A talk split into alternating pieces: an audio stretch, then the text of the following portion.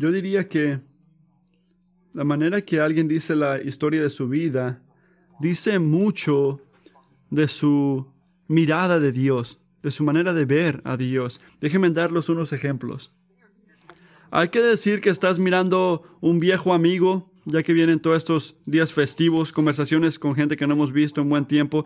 Estás escuchando lo que ocurre en sus vidas y la historia que cuentan es una lista de todas las cosas que han hecho en el trabajo, en sus familias o en la comunidad.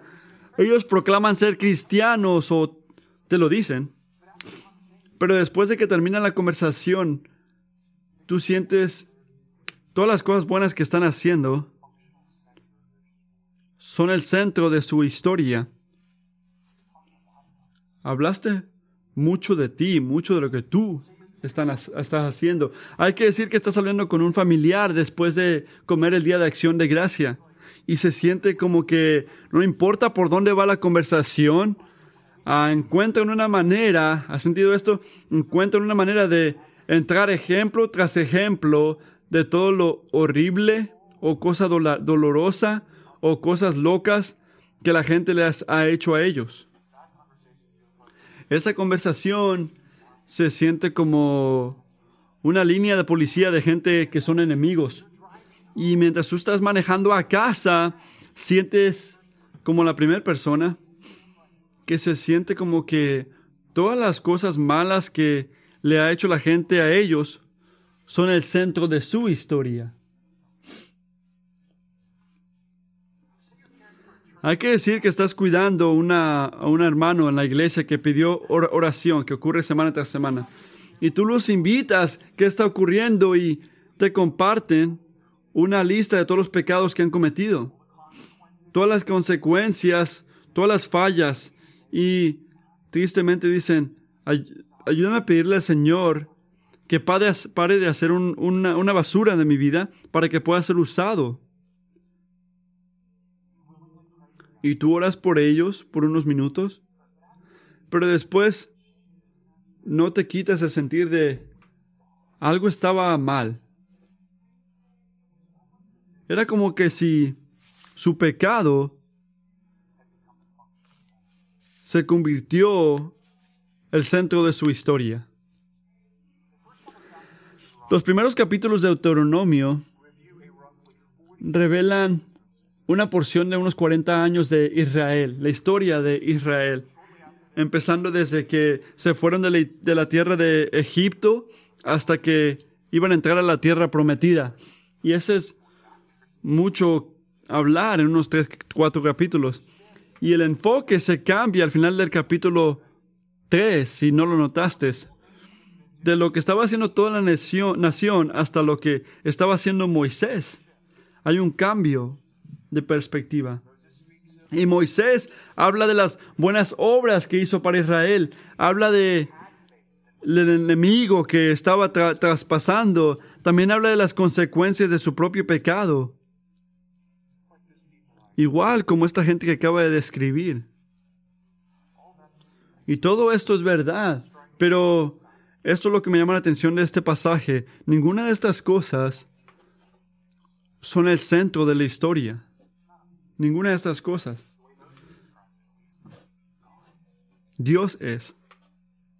Dios es el centro. Siempre lo ha sido y siempre lo va a hacer. Y Moisés nota eso y quiere que Israel se recuerde de eso mientras entra en la tierra prometida. Y yo diría, Kingsway, que nosotros necesitamos la misma exhortación hoy. ¿Cuál es esa? Que nuestras buenas obras no son el centro, que nuestros enemigos no son el centro, que los pecados que cometemos y las consecuencias que sentimos no son el centro. Dios es el centro de la historia.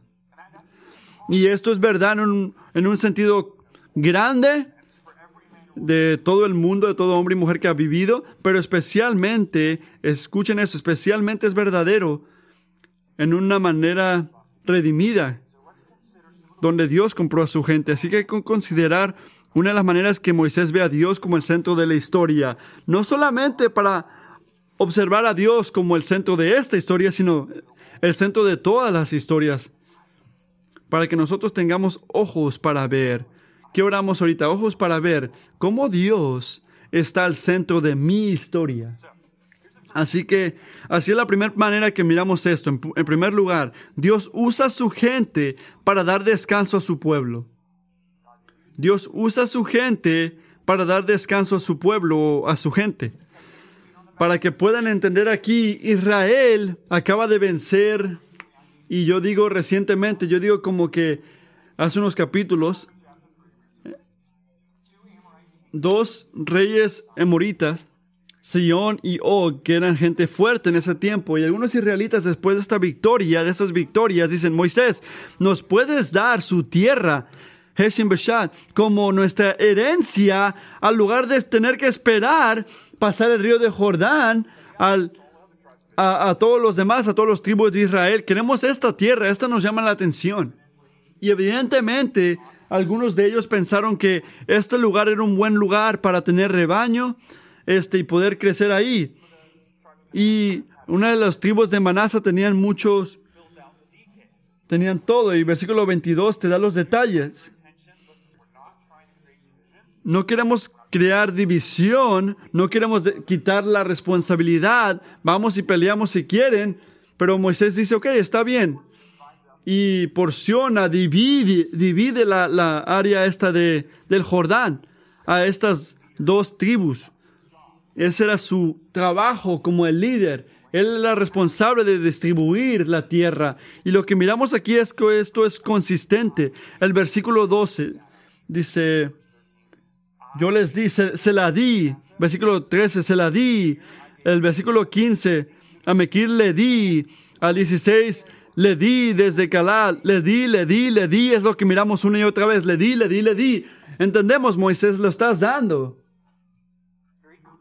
Es muy claro que dividir la tierra estaba, es lo que estaba haciendo y requería liderazgo en la parte de Moisés. Igual que como conquistar la tierra lo era. Lo que miramos en el versículo 14, la región de el Señor no le cayó nada más a ellos. ¿Qué ocurrió? Ellos la tomaron, la región de Orgán. Obra militar se requirió para hacer esto y sigue siendo requerido cuando el resto de la nación cruzó, cruzó el, río de Jordán siguieron luchando aquí. Él quiere que entienda, Moisés quiere que Israel entienda que su obra y la de ellos importa. No es algo que fue accidental o algo que no importa en la historia. Importa, no, no tiene versículo 18. ¿Cómo concluye todo? Toda la experiencia. Dice esto. En aquel tiempo yo les ordené a ustedes, ¿cuál es la foto grande? ¿Cuál es el, el, enfoque? El Señor su Dios les ha dado esta tierra para poseerla. El Señor su Dios les ha dado, traducir, para que entiendan, esta tierra no es mi obra, ni tu obra, esta es la obra de Dios. Esto es algo que Dios está haciendo. Él nos está dando la tierra. ¿Por qué? Porque Él hizo un pacto. Abraham hace unos años, en Génesis 15, para hacer esto.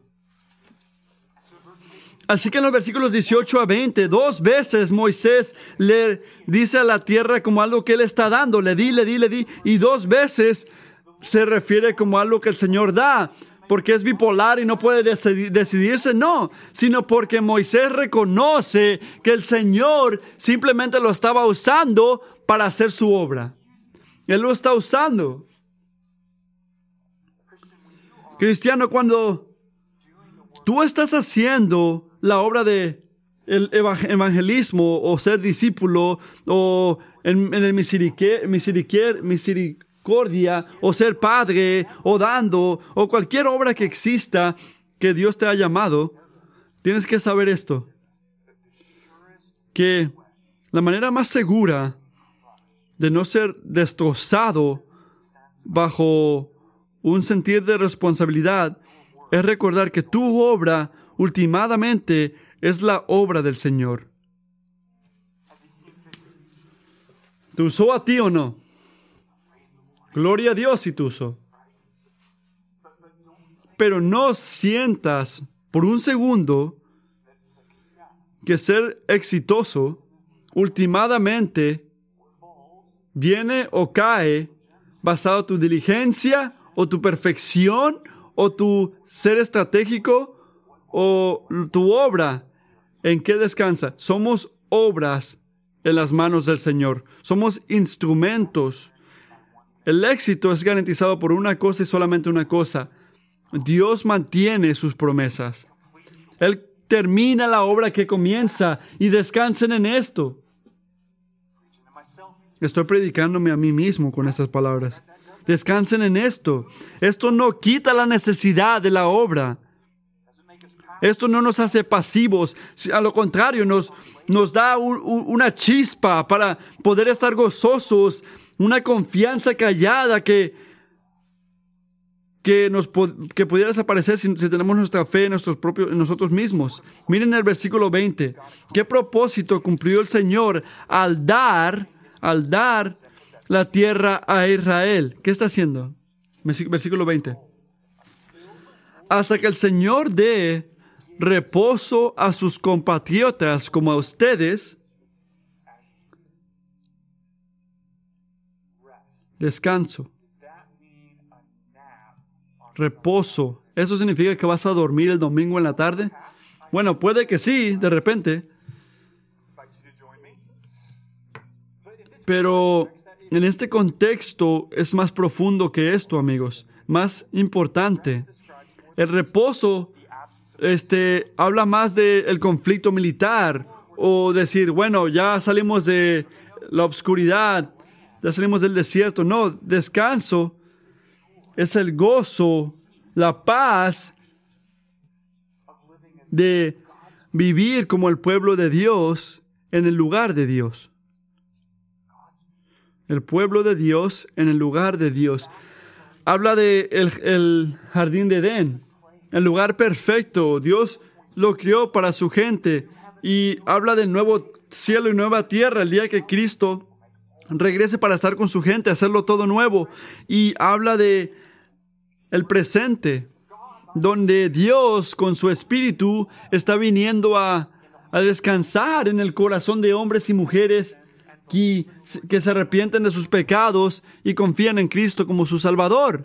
Y no fallen al entender esto, habla de la asamblea de la iglesia. Es esta reunión aquí, donde sentimos la presencia de Dios en una manera muy poderosa, a través del ministerio de la palabra, de, la comunión. A Dios le encanta darle a su gente descanso, reposo,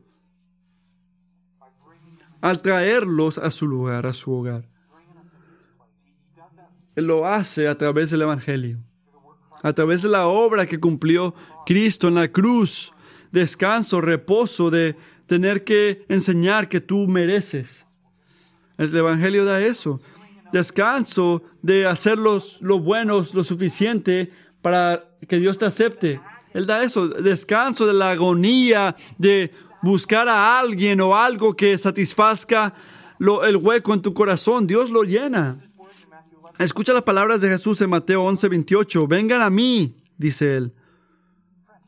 Escuchen esto. Vengan a mí. Una invitación para ti esta mañana. Vengan a mí. Todos ustedes que están agobiados, cansados, y yo les daré descanso.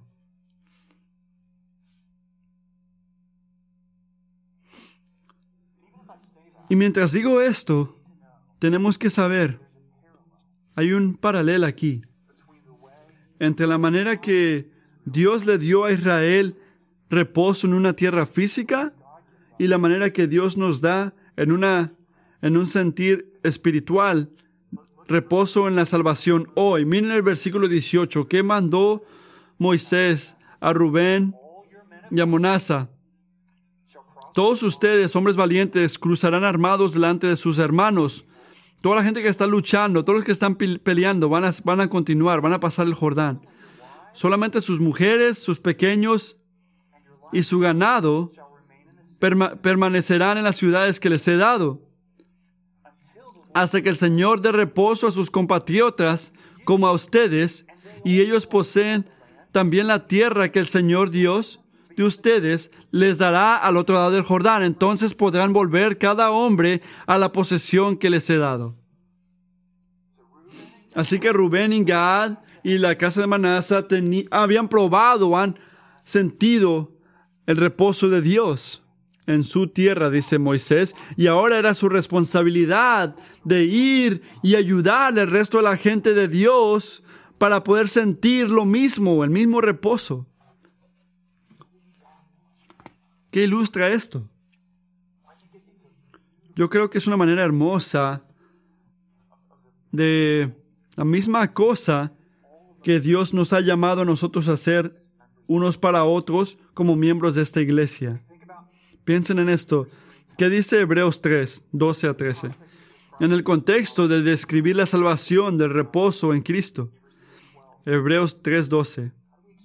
¿Cómo sentimos la salvación y el reposo? Cuídense, hermanos, de que ninguno de ustedes tenga un corazón pecaminoso e incrédulo, que los haga apartarse del Dios vivo. Más bien, mientras dure ese hoy, Anímense unos a otros cada día. Díganse cosas unos a otros. Escriban cosas unos a otros. Texteen cosas unos a otros cada día. Para que ninguno de ustedes se endurezca por el engaño del pecado. Para que ninguno de ustedes se endurezca por el engaño del pecado.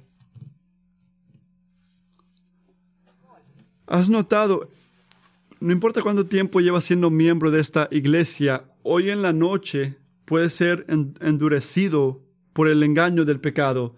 Si no crees en eso, no sabes la doctrina del pecado. Yo necesito que tú me digas a mí que, Matthew, recuerda a Jesús, confía en Jesús, obedece a Jesús. Tú me necesitas que tú necesitas que yo te diga, amigo, recuerda a Jesús, confía en Jesús, obedece a Jesús. No importa la tentación, no importa el sufrimiento, Dios usa a su gente, nos usa a nosotros para dar descanso, reposo a su gente, mientras amamos, advertimos, ayudamos verbalmente, aferrarnos a Cristo. En otras palabras, somos llamados hoy hacer la misma cosa que Rubén y Gad en Manasa fueron llamados a hacer. Las obras de Dios no han cambiado. ¿Cuál es el punto? Dios usa a su gente para dar descanso a su pueblo. Da descanso a su gente a través de su gente, a través de su pueblo. Y mientras digo esto, yo digo que mucha gente estaría de acuerdo con esto. ¿Cuánta gente está de acuerdo mucha gente estaría de acuerdo que Dios le da descanso a su gente a través de su gente. Creo que muchos estarían de acuerdo. Pero el proclamo de Deuteronomio 3 va más profundo que tienes, ¿estás de acuerdo que necesitamos unos a otros? ¿O tú crees que Dios reina así? ¿O tú crees en teoría que esto es algo bueno sentir y hacer para otros? Es más profundo, esta es la pregunta. ¿Estás dispuesto a ayudar a otros a descansar en Jesús aunque te cueste algo a ti? Ahora es personal, ¿verdad? Piensen en esto. ¿Qué hicieron los hombres de valor en estas tres tribus? ¿Qué tenían que dejar atrás? Y no nada más por algunos días o unas semanas, sino por meses toda su familia, todas sus posesiones. A lo que yo digo, ¿cómo así? ¿Cómo así? Dios, ¿no quieres que los hombres amen a sus esposas? ¿No quieres padres que cuiden a sus hijos? Si tú eres un cristiano, tu familia ¿no debería ser la prioridad principal en tu vida? Se escucha como que si Moisés está diciéndole a las familias que sacrifiquen su comodidad por la obra de ayudarle a la gente de Dios que descanse, que, que sienta su descanso. Esto es exactamente lo que está diciendo Moisés. Él está llamando a Israel que rechace el egoísmo, que dice, yo tengo lo que yo necesito de esta iglesia, así que yo voy a hacerme para atrás y dejar que, que todo siga. Hacemos lo mismo. Si usamos tiempo de familia o necesidades de familia para justificar o, o hacer excusa de nuestra falla al amar sacrificialmente o servir o enseñar hospitalidad a hermanos y hermanas, hay, escuchen, hay una especie cristiana de familia primero que no es nada más que egoísmo oculto. Ahí y ahora, Kingsway, de repente, Dios nos llama a dejar nuestras vidas como individuos y familias para colectivamente hacer la voluntad de Dios. En otras palabras, no encontramos vida al aferrarnos a nuestras vidas de familia. Encontramos vida al dejar vida en familia para el bien de otros. Y yo no hablo, hermanos y hermanas, si eres un padre, no estoy hablando de discipular todos los hijos menos los tuyos. Si no estás siendo discípulo de tus hijos, no estás calificado a hacer nada más, y eso es bíblico también. Yo estoy hablando a hacer lo que Dios te llama a hacer, al cuidar por el bien de la iglesia, la gente de Dios. Eso es la prioridad principal en tu familia. Tus hijos entenderían eso escuchándote, viéndote, o ellos pensarían, la iglesia importa, pero la familia, ahí es donde está. No ames a la iglesia sin amar tu familia y no ames tu familia sin amar a la iglesia. Ama a tu familia al guiar a tu familia y sacrificialmente servir en la iglesia aunque sea difícil, aunque sea inconveniente, aunque tus hijos digan cosas difíciles como no quiero hacer eso, aunque reduzca el tiempo solo que tengas en tu casa para mirar la tele. Tenemos que recordar las palabras de Dios en Lucas 9, cuando dice, otro le dijo, sígueme. A otro le dijo, sígueme. Y dijo, Señor, primero déjame ir a enterrar a mi padre.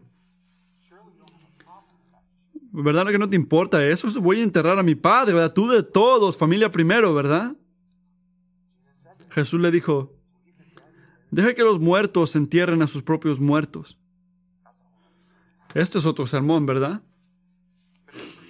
Pero tú, ve y proclama el reino de Dios. Le replicó Jesús. Este otro le afirmó, te seguiré, Señor, pero primero déjame despedirme de mi familia. Jesús le respondió, nadie que mire atrás después de poner la mano en el arado es apto para el reino de Dios. Esas son las palabras de Jesús. Requiere mucha confianza en el Señor. Para Rubén, para Gad, para Manasa, para dejar sus familias sin protección militar. No tenían las Naciones Unidas, no tenían a NATO, no era como que, bueno, si quieren atacarnos, va a llegar alguien más a ayudarles, otra nación va a apoyar, va a cuidar a nuestra gente. No, era Perro come perro en este tiempo. Y en este mundo, en este contexto, lo que el Señor a través de Moisés estaba llamando a la tribu a hacer no se entendía. Dios dijo, confía en mí.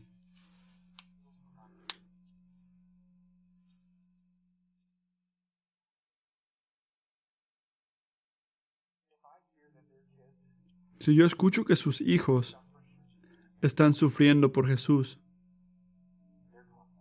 en su contexto, en una manera que no lo tuvieron aquí en los estados. Nunca tenía que haber ido. No. Porque desde cuándo que lo que era más fácil para nuestras familias era la marca de obediencia bíblica. Eso no es el reino de Dios. Dios usa su gente para dar descanso a su gente. Y esto requiere sacrificio, Kingsway.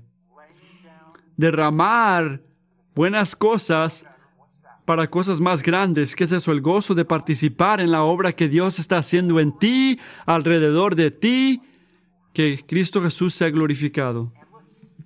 Y escucha, al menos que seamos orgullosos, podemos hacer esto pensando en todo lo que hemos dejado para el reino de Dios. Yo trabajé tanto, yo di tanto, al menos de caemos ahí, recuerden esto, ¿cuál es el punto principal? Sí, Dios usa su gente para dar descanso a su gente, Dios usa buenas obras, pero no son el centro de la historia. Dios es el centro de la historia. Esta es la segunda manera que Dios vea, que Moisés vea a Dios como el centro de la historia. El segundo punto, el Dios que nos liberó en el pasado, nos librará de nuevo podemos cantar recordando esto. ¿Qué más hizo Moisés en este tiempo? Y ese es el punto aquí.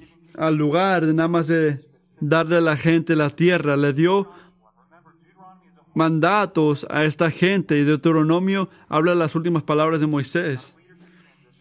Tenemos una transición de liderazgo. Así que, ¿qué le dice Joshua? Miren el versículo 21. Ah, tus ojos han visto todo lo que el Señor Dios de ustedes ha hecho a estos reyes. Así hará el Señor a todos los reinos por los cuales vas a pasar. Miren esto. En primer lugar, tus es singular. Él está hablándole directamente a Joshua, pero el siguiente, siguiente tú es plural. ¿Qué significa? Que Moisés está hablando a Moisés, o perdón, a Joshua, y simultáneamente está hablándole a toda la nación, preparándolos a ellos para seguirlo a él. Y amigos, este mensaje es exactamente lo que Israel tenía que escuchar después de que vencieron a Sion y Og, pero antes de entrar a la pelea de Canaán, ¿qué tenían que escuchar? Que lo que Dios hizo en el pasado es lo que indica lo que Dios va a hacer en el futuro. Y hago este punto porque a veces escucho gente que habla de fe en Dios como si fuera este brinco a la oscuridad. Escucho eso todo el tiempo. Yo digo, bueno, voy a intentar esta cosa de la fe y ver qué ocurre.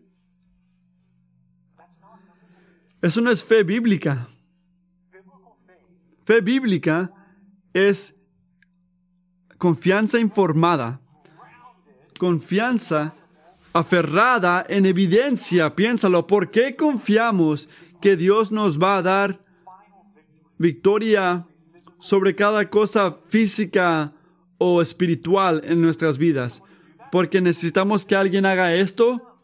No, sino porque tenemos aseguranza, tenemos un récord de todas las fidelidades de Dios en el pasado. Abres tu Biblia, es como un un archivo de la fidelidad de Dios. Puedes ver que estás dudando, confiando, si, Dios va a poder, si va a proveer, si va a hacerlo. Ve al archivo. Ve a los archivos.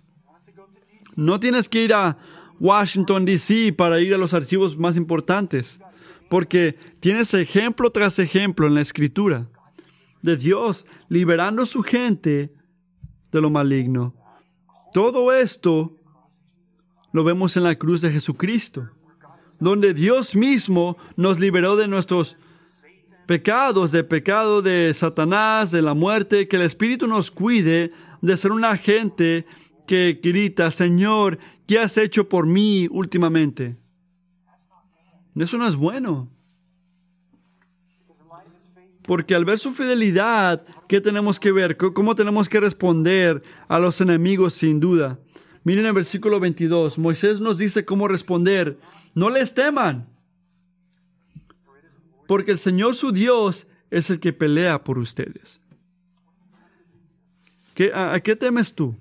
Piensen en esto. ¿Qué, ¿Qué, temen ustedes? ¿Cuál es tu duda? ¿Qué, qué, qué te preocupa que te va a vencer esta semana? ¿O qué, qué pared va a prevenir que tú sientas la, que se cumpla la voluntad de Dios en tu vida? ¿Temes la humillación? ¿Temes la enfermedad? ¿Temes que la gente no te escuche? ¿Qué enemigos estás preocupado tú que te van a separar de la tierra? La tierra de gozar una relación con Dios. Es un, hay un cuerpo, el mundo lleno de estas luchas es muy poderoso para ti. ¿Es parte de la existencia en esta vida? Hay, luchas espirituales en este mundo que son muy poderosas, poderosos por, para ti esta vida en este, este, este día de hoy. Sí, claro que hay luchas grandes y creo que ni siquiera sabemos qué débiles somos. Pero así que, ¿por qué Joshua no tiene que tener miedo? ¿Por qué Israel no tiene que tener miedo? Cristiano, ¿por qué nosotros no debemos de tener miedo como la gente de Dios? Moisés nos dice, porque el Dios, nuestro Dios, lucha por nosotros. Esa es la razón. Él personalmente pelea contra cualquier enemigo que va contra su plan bueno y perfecto para tu vida, cristiano. Dios mismo está contra esto. Él no está sentado en su trono disfrutando una copa de sabe qué, diciendo si solo miraran lo que yo mirara, supieran que, supieran que todo va a estar bien al, al final. Así que no se quejen, ya relájense. Hay que mirar esto que ocurra. Él está luchando activamente. Algunos padres saben lo que significa esto. ¿Escuchas que alguien que se metió con uno de tus hijos?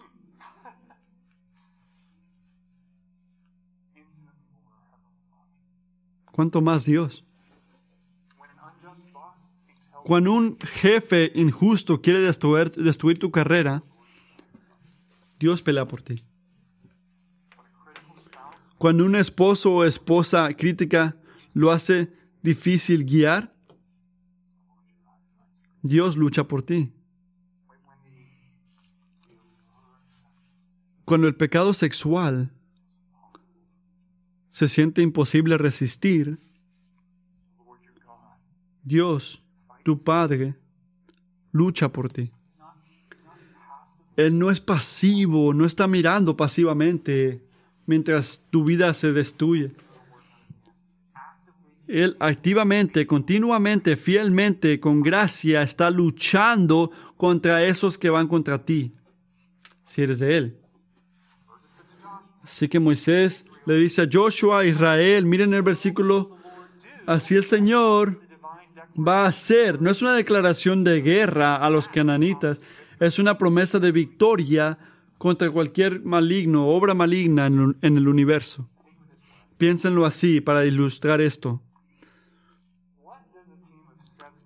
Que un equipo de siete años, escúchenme un ratito, jugando un juego, siente, ¿qué sienten? Cuando van perdiendo por dos puntos y las bases están llenas y uno de los papás está a punto de patear el balón. ¿Qué sienten?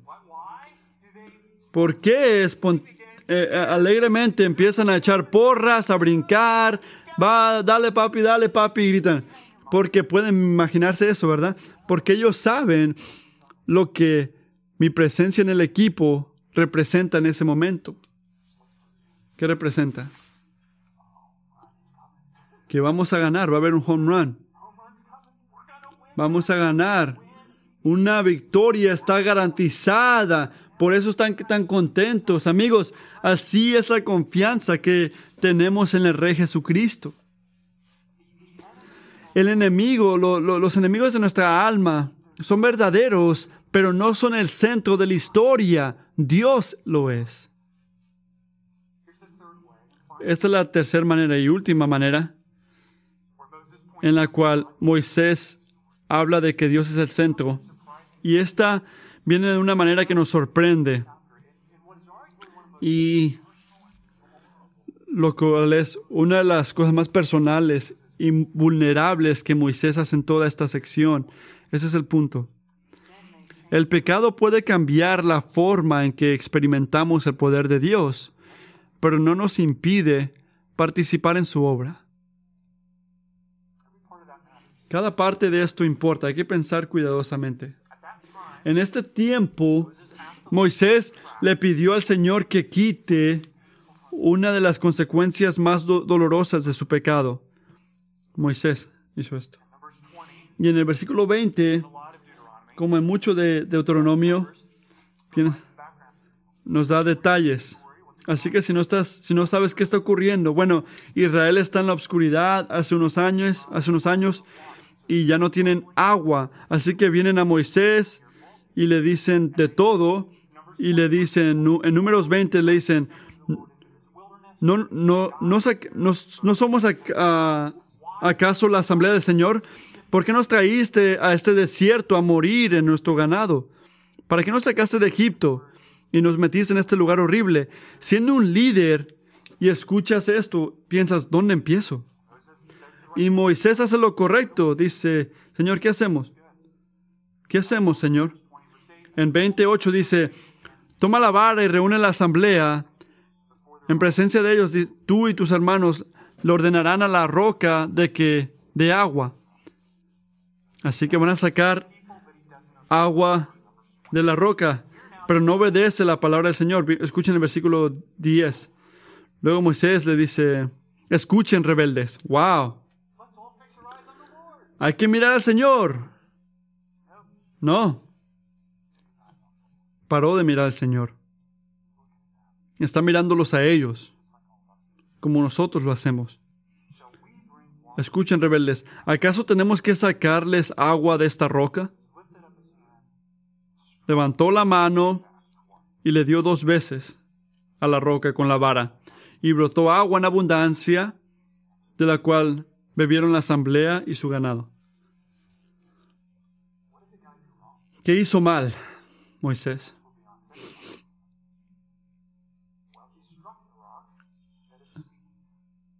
Le pegó al lugar de hablarle.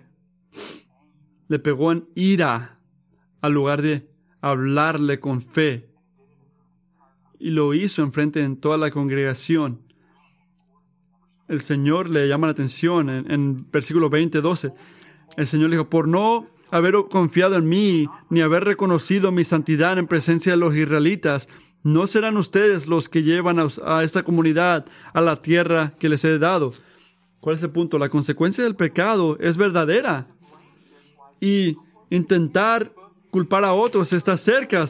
En números 1.37, Deuteronomio 1.37 y 3.27, nota lo que Moisés hace. Le pone toda la responsabilidad a los israelitas que lo, le llamaron la atención. Dice, el Señor se enojó conmigo por causa de ustedes.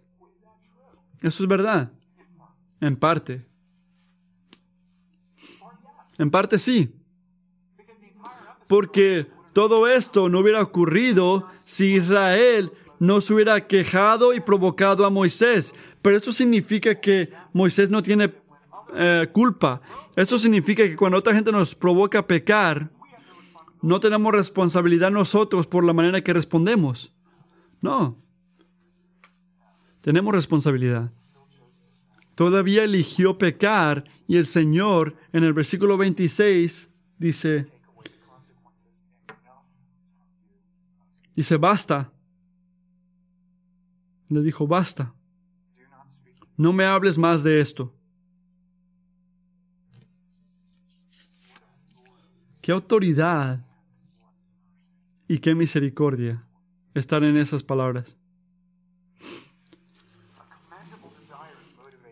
un deseo está motivando su, su pedido, ¿verdad? Él quiere ver lo que el Señor dijo que iba a hacer. Como lo ha hecho hasta ahorita en el otro lado del Jordán. Moisés sabe, Señor, Sion y Ag era como el principio de la cosa grande que vas a hacer. Yo quiero ver más, Señor. Su motivo es, se llama, es bueno, ¿verdad? Hasta su teología está correcta, que, que el Señor es único, exclusivo. Dios, no hay nadie como tú que pueda hacer las cosas que tú haces. Él quiere que miren, pero ¿por qué dicen no al Señor? Que basta. Porque su pedido estaba fuera de línea con la voluntad que ya había revelado Dios. La situación es similar a un cristiano que se casa con un o, se hace novio con un, una persona que no es cristiano, esperando que Dios use tu influencia para traerlo a Cristo. Parte de lo que tú deseas es bueno, pero ¿qué estás haciendo? Estás desobedeciendo la voluntad de Dios que se revela en su palabra al unirte con alguien que no es creyente. Pero Moisés tenía que someterse humildemente a la autoridad de Dios. Y este es el punto. Y aceptado la consecuencia de su pecado, pero probó la, paciencia del Señor y sigue culpando a otra gente al lugar de aceptar la responsabilidad. ¿Cuál es el punto? Que la consecuencia del pecado son verdaderas. Y cuando elegimos ir por nuestro camino, ¿cuáles son las consecuencias? Que no miramos oportunidades, que fallamos en oportunidades para ver el poder de Dios y gloria demostrada en nosotros y alrededor de nosotros. Así que hay que ser prácticos. Cuando el matrimonio se pone difícil y nos vamos, fallas al ver la oportunidad de que Dios redime una relación. Cuando la vida se preocupa, se pone difícil y cuando buscas el alcohol o la comida para para no, no, sentirte tan mal, para, para, para salvar la oportunidad de que Dios te haga sentir bien a través del Evangelio. Cuando el Señor te da la oportunidad de compartir el Evangelio y te callas, fallas al ver la oportunidad de que el Señor se vea poderoso en tu debilidad. La consecuencia del pecado cambia la manera que sentimos el poder de Dios. Pero nota, no hizo que Moisés pare de sentir la misericordia de Dios. Mira el versículo 27. Le dio una vista dijo, Moisés, sube a la cumbre del monte, pisca y alza tus ojos al occidente, al norte, al sur y al oriente. Te voy a dejar ver lo que Abraham miró, Moisés, y mírala con tus propios ojos. Notas, amigo. Dios no le debía a Moisés esto. Tal como no te debe a ti ni a mí ninguna lección en nuestras vidas. Todo lo que tenemos es un regalo de gracia y la misericordia de Dios no paró ahí. También le dio el privilegio de participar en su obra. Su obra que, que continúa, aunque no era de la manera que Moisés preferiera. Su obra era diferente por su pecado, pero todavía había obra. Le decía, mira el versículo 28, ah, encarga a Josué, anímalo, fortalécelo, porque él pasará a la cabeza de su pueblo y él les dará por heredar la tierra. Le dice Moisés, prepáralo. Está preparando a Josué. Y esto imagino que era difícil, ¿verdad? ¿Qué dice el orgullo? Cuando las consecuencias de nuestros pecados cambian la oportunidad que teníamos, la confianza que teníamos antes, el ministerio que teníamos, la obra que teníamos que, que queríamos cumplir. El orgullo dice, bueno Señor, si tú no me vas a dar el liderazgo que yo quiero, me voy.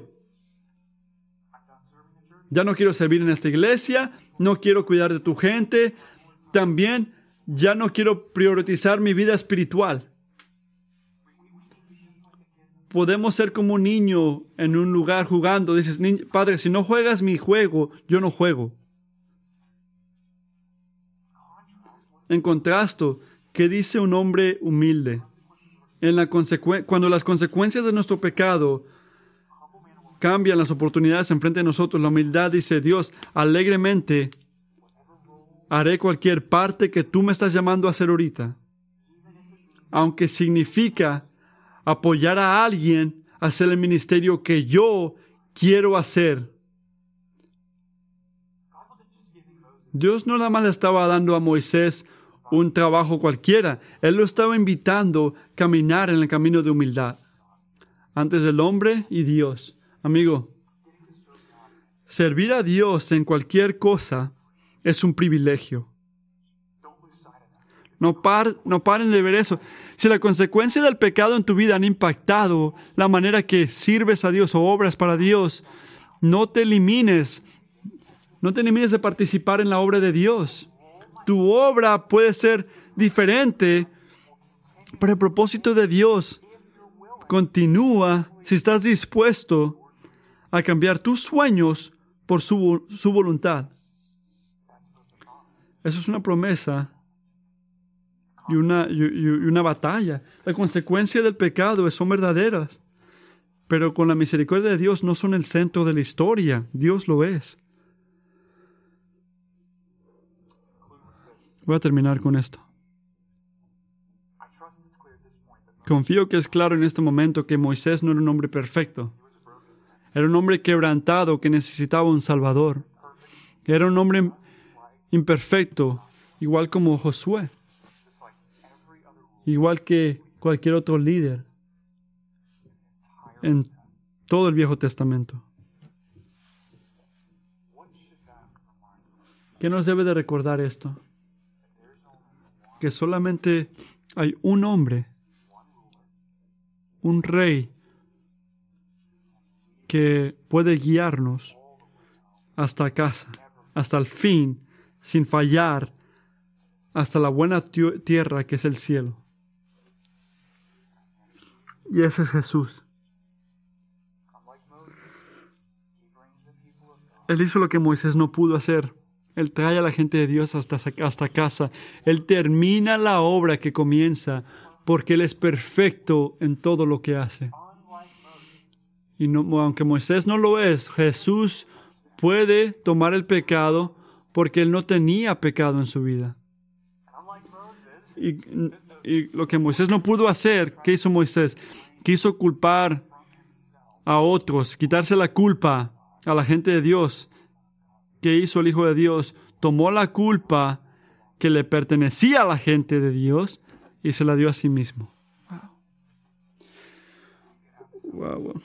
Para tener la salvación, Él murió para darnos eso.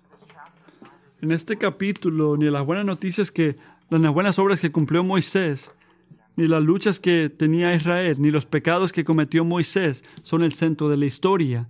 Dios lo es. Así que ten cuidado, cristiano. ¿Cómo dices tu historia? Ten cuidado.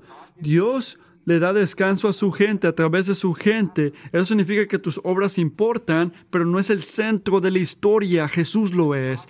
El Dios que libera en el pasado nos va a liberar otra vez. Significa que, que nuestros enemigos son verdaderos, pero no son el centro de la historia. Dios lo es. Y aunque las consecuencias de nuestro pecado cambien la manera que sentimos el poder de Dios, recuerden que esto no te pone en la banca de participar en la obra de Dios. Tu pecado no es el centro de la historia, Jesús lo es. Vamos a orar y pedir ayuda para nunca olvidarnos de esto.